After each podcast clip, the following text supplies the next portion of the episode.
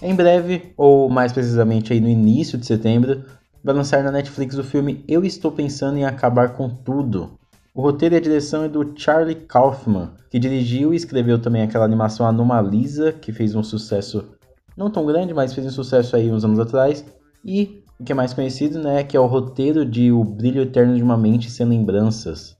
Atualmente eu comecei a ler esse livro, Eu Estou Pensando em Acabar com Tudo, e o que mais me chamou a atenção é que uma das declarações do Kaufman, é, durante uma entrevista, ele falou que mudou algo ali no final do livro. Algumas pessoas que já leram o livro dizem que sabem que ele pode ter mudado, mas o que eu vejo é que as pessoas estão preocupadas. Estão com medo que ele estrague o final do livro e não faça jus né, à história. Como se o livro só valesse a pena pelo final, né? Ou o filme. Mas assim, sempre que lança né, alguma adaptação literária, esse tipo de discussão acontece. O mesmo quando ocorre algum remake, alguma adaptação para live action ou adaptação de algum outro material tipo desenho ou anime.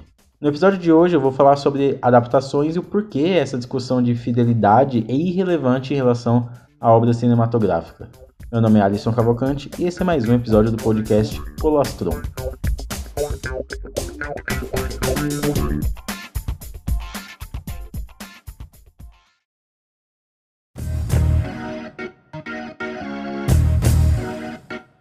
Opa, opa, opa, opa, para aí. Espera, para. Eu sei que muitos de vocês abandonam quando começa aquela musiquinha da, do trecho final, mas tem um aviso que eu quero dar para todos vocês, então eu vou falar aqui mesmo. Esse episódio, episódio de número 29, ele vai ser, ele é o penúltimo dessa temporada. O próximo episódio, que é o 30, vai ser o último dessa temporada, e eu vou fazer aí um hiato de uns dois meses. Eu pretendo voltar ali no começo de outubro, na metade de outubro. Eu pensei em terminar apenas no episódio 40, só que 10 semanas daqui pra frente já vai ser muito tarde. E eu quero fazer algumas reformulações, algumas, algumas melhoras também aqui no podcast agora de imediato. Então, próximo episódio, final da temporada. Só que eu não vou deixar vocês órfãos, tá bom? Eu vou criar algum conteúdinho diferente, tá bom? Então, vamos voltar lá.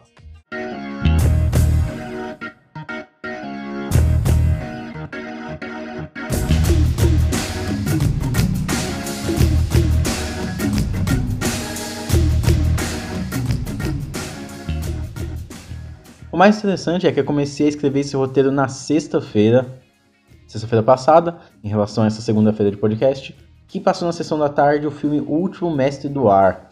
Eu fui olhar as avaliações dele no Letterboxd e aí eu vi que a média é de apenas 1.1. Eu achei uma nota muito baixa pro filme, querendo lá esse desastre todo, né?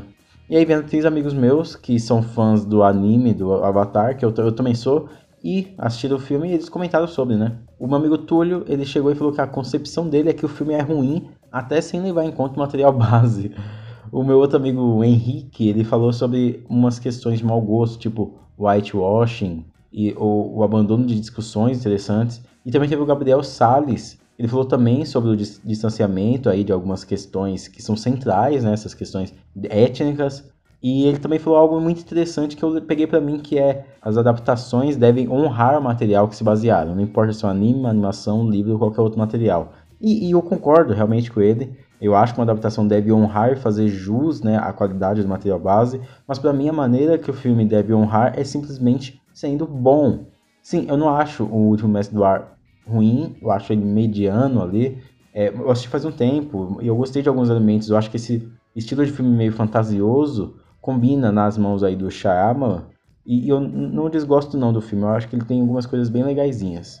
Mas a visão deles também é muito legal. Agora o que é interessante é ver que essas adaptações de anime dão sempre ruins com os fãs, né? Inclusive a Netflix vai fazer agora, né, o, o live action do One Piece. Já nasceu já odiado. É, não vai dar porque o One Piece é muito gigante, tem uma história muito complexa. Eu mesmo, que não sou fã, nunca assisti, eu já sei que não vai agradar os fãs. Então se você é fã, não, nem assiste One Piece. Ou então aquele filme do Death Note mesmo, sabe?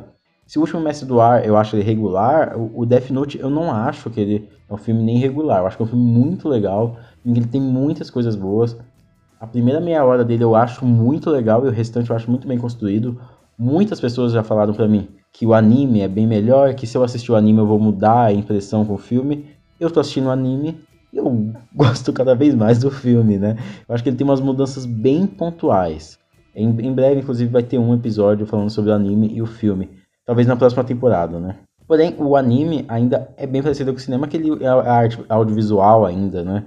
É apenas a técnica, né? Uma animação. E eu acho que a principal questão em relação aos animes é a adaptação mesmo da relação cultural desses live action, porque, até porque ele, os mais bombados são americanos, né? Então to, tem toda essa adaptação cultural.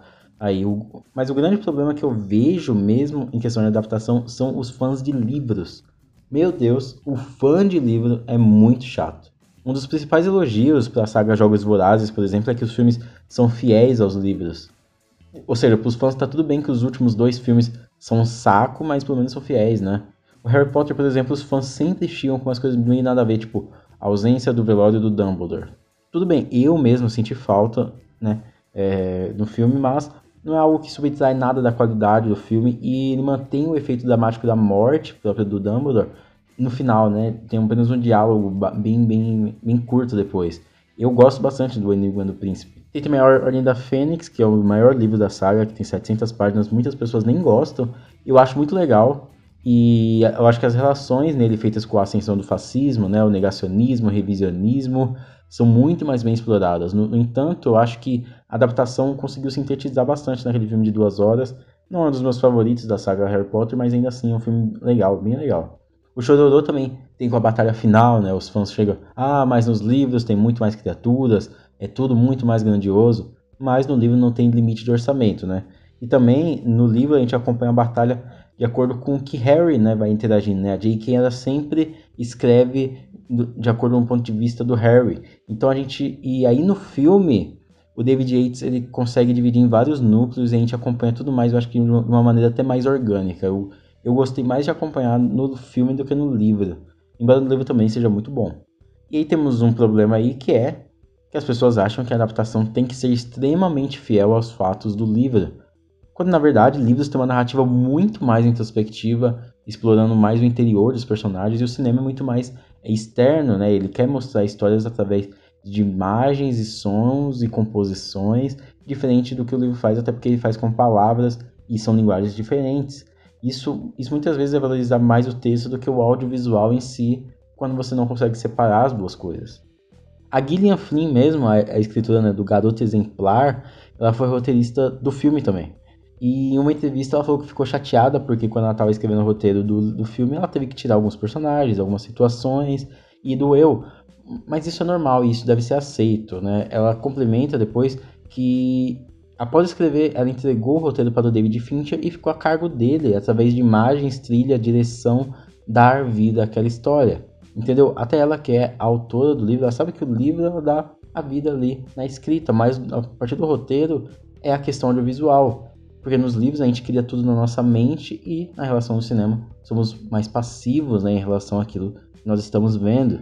Na Bienal do Livro de 2012 de, de Brasília, o escritor e roteirista Marçal Aquino deu uma entrevista à TV Brasil e ele falou umas palavras bem interessantes que eu vou rodar agora. Eu entendo assim, eu nunca saí do cinema dizendo o livro é melhor que o filme. Eu sempre soube que o livro é melhor, sempre. O filme, você diz O livro é sempre melhor. O livro é sempre melhor. Por quê? Porque o livro, o livro precisa da sua imaginação. O cinema precisa da sua atenção e acabou. Então são reinos distintos. Então não há que se falar igual, é parecido, porque cada leitor tem um filme dentro da cabeça. E o diretor vai ter que personificar isso, botar gente de carne e osso. Aí começa aquele negócio, ah, pra mim ele não é assim, não era assado. Então eu acho que o critério de fidelidade não serve pra gente avaliar. O que ele diz é bem verdade, né? Todos nós, quando lemos algo, nós imaginamos um filme próprio na cabeça. Já quando a gente assiste, nós estamos expostos à visão de uma outra pessoa sobre aquela obra. Nossa vivência faz aquela obra ser de um jeito na nossa cabeça, você entende? Por isso, a gente tem tanto estranhamento. Um caso bem sucedido que eu achei de adaptação, que assim, a qualidade também não é extrema, é do 30 Reasons Why. A primeira temporada apenas, depois começa uma pataquada lá inassistível, e muito zoado. Mas a primeira temporada eu sempre fiquei muito curioso em como que eles iriam adaptar o livro, pois eles passam meio que uma noite. O, o Jay, ele, ele, ele vai escutando as fitas enquanto passeia pela cidade de ônibus, E a série conseguiu expandir, aprofundar todas aquelas pessoas, aqueles adolescentes, a história e conseguiu trabalhar bem, bem legal, bem legal. Eu acho que a série tem alguns problemas de responsabilidade né, na questão de produção, mas é, na questão, acho que da construção da história no geral, eu, eu curti bastante. Algumas adaptações ainda conseguem e algumas adaptações ainda conseguem corrigir é, alguns problemas dentro da história. Esse ano, por exemplo, lançou A Cor que Caiu no Espaço, é, baseado no conto do Howard Phillips Lovecraft. E além de ser o grande expoente daí do, do horror cósmico, né, Lovecraft também é conhecido por ser xenofóbico, racista, preconceituoso. Não é à toa que diversas de suas histórias falavam sobre criaturas do além que invadiam algum lugar onde residiam alguns humanos, infectavam os humanos, deixando todos impuros, né, fazendo todos perderem sua pureza. Em A Cor que Caiu do Espaço, por exemplo, o diretor colocou ali um personagem que ele é negro e que ele estuda na Universidade Miskatonic, local citado diversas vezes nas obras do Lovecraft. Ou seja, ele adaptou ali a visão atual da, na, daquele conto do Lovecraft, né? Todas as problemáticas das, das, obras do autor. A HBO mesmo lançou aí uma série chamada Território Lovecraft, baseada no livro aí do Matt Ruff, que coloca uma família de negros viajando por um Estados Unidos lotado de criaturas Lovecraftianas. E aí tem uma discussão é, racial bem forte dentro do livro e vai ter dentro da série também. O poder da adaptação não está só em transformar em audiovisual obras que estavam limitadas na escrita, mas também mudar valores, adicionar mais camadas, fazer uma espécie de revisionismo né, a partir daquilo, até porque, é, mesmo que seja adaptação, ainda assim são duas obras distintas. Você não gostou da adaptação do seu livro favorito? Então volte ao livro. Aquela história está intocada, está lá ainda. Ninguém mexeu nela. O filme ou a série é apenas uma visão do diretor em relação àquela obra. E acredite, se o livro fosse transformado em filme, palavra a palavra, ele seria um saco. É claro, é muito triste quando tem filmes que eles renegam algo dos livros e esse algo é o que daria mais, né? Tipo o último Mestre do Ar, né? Que renegou uma coisa tão importante na história e que é, traria muita, muita coisa legal para o filme. Um longo que sofreu bastante foi A Garota no Trem. O livro eu achei bem legal, já o filme é bem fraco. E, e um, um, dos grandes problemas é que o livro ele aprofunda bastante na psique ali das personagens femininas. A gente entende os seus problemas, tudo que elas estão passando e tudo mais, mas no filme isso fica muito limitado porque era tudo muito introspectivo no, no, no livro e aqui fica muito raso, né? Nada consegue ser aprofundado. A Disney Plus, por exemplo, está produzindo uma série baseada no Percy Jackson e os Olimpianos.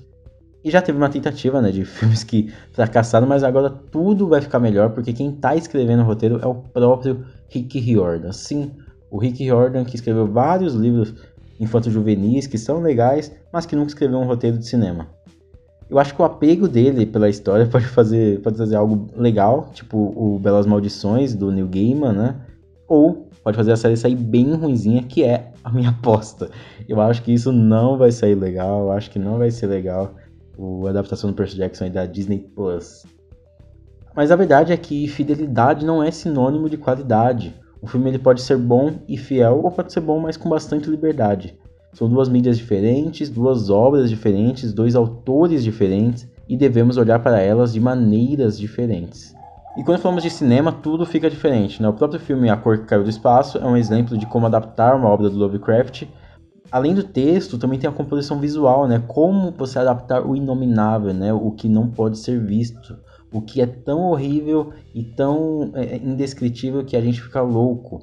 Então, a composição visual, a direção, a montagem, as atuações, o trabalho sonoro é, é, é, trazem toda essa vida. Né? O audiovisual tem muito mais camadas e métodos do que a escrita. O cinema é uma arte que desperta sentimentos, enquanto a escrita ela cria. Para terminar, eu gostaria de ler umas palavras do Sidefield sobre a adaptação aí no livro dele e abre aspas. Discutimos a adaptação de romances, peças de teatro e artigos em roteiro. E ainda fica a questão: como fazer a melhor adaptação? A resposta? Não sendo fiéis ao original. Um livro é um livro, uma peça é uma peça, um artigo é um artigo e um roteiro é um roteiro. Uma adaptação é sempre um roteiro original, são formas diferentes, simplesmente como maçãs e laranjas. Fecha aspas.